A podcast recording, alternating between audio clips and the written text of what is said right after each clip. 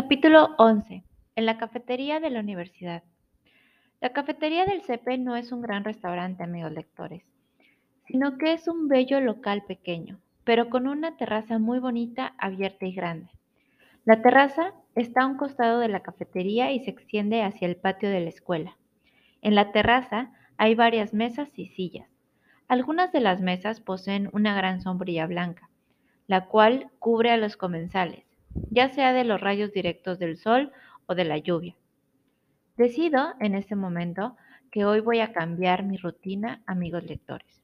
Hoy no voy a ir a nadar como siempre lo hago, pienso. Tan pronto como llego a la cafetería, le pido a un mesero que me dé la carta del menú. Leo la carta sin prisa. Esta mañana quiero almorzar algo ligero. No quiero un almuerzo en forma. Mm, ¿Cómo se me antojan unos chilaquiles rojos con pollo o con dos huevos estrellados? Pienso. Se ven deliciosos. Ay, qué tortura no poder comerlos. Pero hoy me resistiré y nada más voy a comer algo muy ligero. Escojo mi comida de la carta. Le ordeno al empleado de la cafetería, quien está en la caja, mi almuerzo.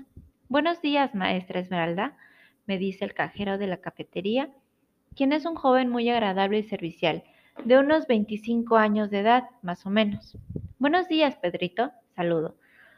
Hoy no voy a almorzar como de costumbre, así que solamente me vas a dar un tamal de salsa verde y una tole de chocolate, por favor. Claro que sí, maestra. ¿Le cobro? Por favor, son... Mientras Pedrito me cobra mi almuerzo, Veo que un mesero viene de la cocina con una orden de chilaquiles rojos con dos huevos estrellados. ¡Ay! ¿Cómo se me antojan? pienso. La boca se me hace agua nomás imaginar qué ricos deben saber esos deliciosos chilaquiles picositos. Ni modo, me aguanto las ganas de comer chilaquiles. Otro día será, princesa Esmeralda. Me digo burlonamente mientras en mis labios brota una sonrisa simpática y recibo del mesero mi tamal y mi atole. Enseguida, camino y me dirijo hacia la terraza, en donde están las mesas. Hay un par de mesas vacías, pero también descubro una mesa ocupada por dos maestras que son compañeras mías, la maestra Alejandra y la maestra Julieta. Naturalmente, decido ir a la mesa en donde ellas están sentadas para hacerles compañía. Hola Esmeralda, Siéntate con nosotras, dice Julieta al verme. Sí, por favor, siéntese. Maestra Esmeralda, dice Alejandra, quien a veces me habla de tú y a veces de usted, sacando una silla de la mesa para que yo tome lugar en ella. Hola, maestras. Muchas gracias y buen provecho, le respondo, y antes de poder comentar cualquier otra cosa más, una de ellas, Julieta, la más joven, muy emocionada, me dice con una sonrisa pícara. Esmeralda, ¿te has dado cuenta de que hoy no vino a trabajar en sus murales el guapísimo y famoso pintor Carlos Soles? Cierto, Esmeralda, ¿tú ya te habías percatado de eso? Pregunta Alejandra, hablándome ahora de tú. Yo, por toda respuesta, amigos lectores, no puedo menos que sonreír y sonrojarme un poco. Ay, Esmeralda, no te apenes. Aquí entre nos estás en confianza. Supongo que a ti también te gusta muchísimo el famoso y guapo pintor Carlos Soles, me dice Alejandra, la mayor de las dos maestras, al notar mi cara levemente sonrojada y continúa. A nosotras dos también nos fascina el famoso artista Carlos Soles, pero no nos queda más consuelo que soñar con él, pues un gran artista como Carlos Soles nunca va a poner sus ojos en una maestra como nosotras. Ellos, los que son muy famosos y muy guapos buscan mujeres extremadamente hermosas como artistas de cine o modelos para hacerlas sus novias o esposas. ¿No es verdad, Esmeralda? Por la gran risa interna que me causan sus palabras, yo apenas si puedo asentir afirmativamente con la cabeza y sonrojarme todavía más. Y luego de controlar un poco mi inocente risa interior, consigo decir, chicas, Tal vez nosotras seamos más hermosas que esas artistas de cine o modelos que aparecen en las revistas.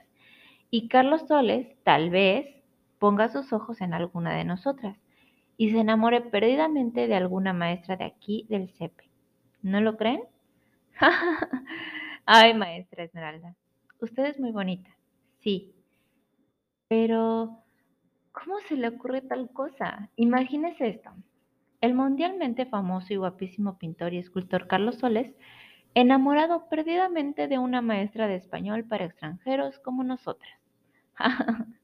Ahora sí me ha hecho carcajear de muy buena gana. Maestra Esmeralda, dice Alejandra, quien a veces no me tutea, sino que me habla de usted como lo hace ahora. Yo ya no digo nada, solo me concreto a reír con ellas felizmente. El tiempo del almuerzo lo pasamos muy bien, conversando las tres maestras juntas. Durante todo el tiempo del almuerzo no hacemos otra cosa que platicar y platicar. Charlamos de mil cosas y reímos de otras tantas más. De verdad que nos la pasamos muy bien y muy divertidas las tres juntas. Finalmente, mis dos compañeras maestras se despiden de mí y se retiran de la mesa. Alejandra me dice y me recuerda. Maestra Esmeralda, recuerde que hoy en la tarde la artista Carlos Soles va a develar lo que todo mundo rumora que van a ser sus dos obras de arte maestras, una pintura y una escultura, todavía hasta hoy cubiertas y las cuales muy pocas personas han tenido el privilegio de ver. ¿Cierto, Esmeralda?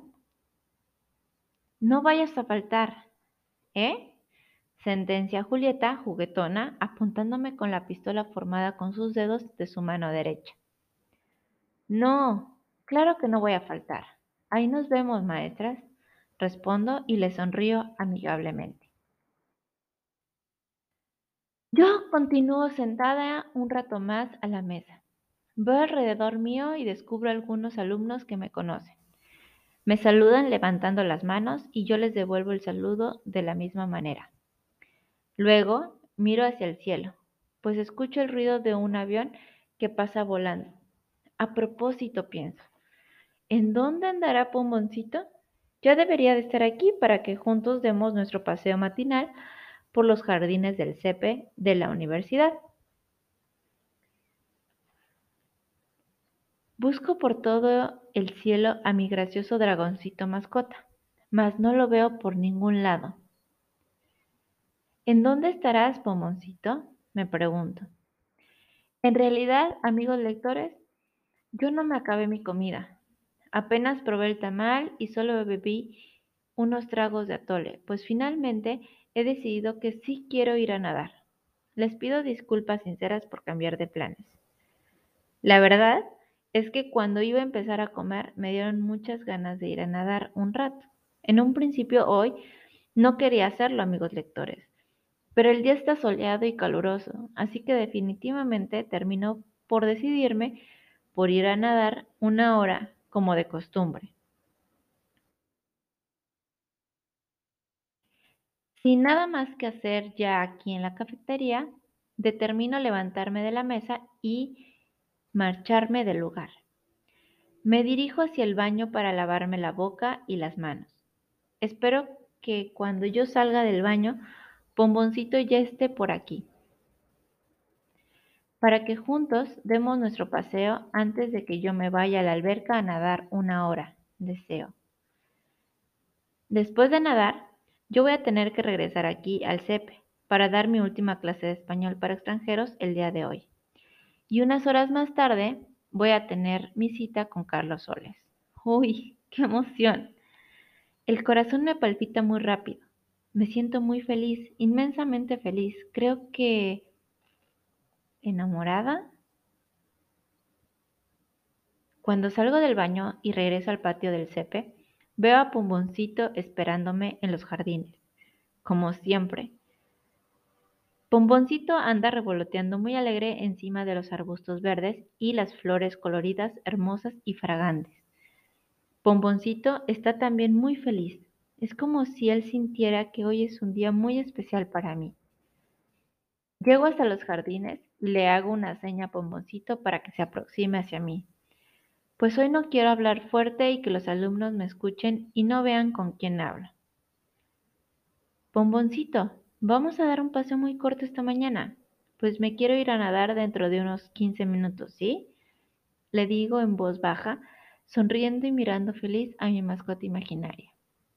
Enseguida, tras notar que Pomoncito ahora trae tres manchas de pintura fresca de diferentes colores, azul, blanca y roja, le pregunto, Pomoncito, ¿en dónde te andas metiendo, eh? Mírate. Traes tres manchas de pintura fresca y, tras meditar sobre el asunto unos pocos segundos, lo cuestiona. Oye, Pomboncito, no andarás metiéndote en el taller o en la casa de Carlos Soles, ¿verdad? Te lo digo porque no creas que se me ha olvidado que tú una vez lo olfateaste a profundidad para aprender su olor humano particular, personal y único. Al punto, Pomboncito actúa como si yo tuviera razón y como si yo lo estuviese sorprendiendo en una mentira. Por un segundo parece espantado, pero enseguida me dice con señas que no, que nada de lo que yo digo es verdad. Está bien, Pomboncito, te creo. Él sonríe y se pone muy contento de nuevo. Entonces me invita a que comencemos nuestro paseo. Vamos, pues, Pomboncito. Ordeno y él se pone en marcha volando de inmediato. Delante de mí. Va dando tumbos y marometas en el aire, todas sumamente graciosas y divertidas. Así, juntos, él y yo, iniciamos nuestro paseo lindo y tranquilo por los verdes jardines del CEPE y de la universidad. Bomboncito me tiene demasiado sorprendida, de verdad. Es como si él estuviera más contento que yo, por alguna razón muy importante y vital que yo desconozco hasta ahora. ¿Será verdad? Reflexiono. ¿O solo es mi imaginación?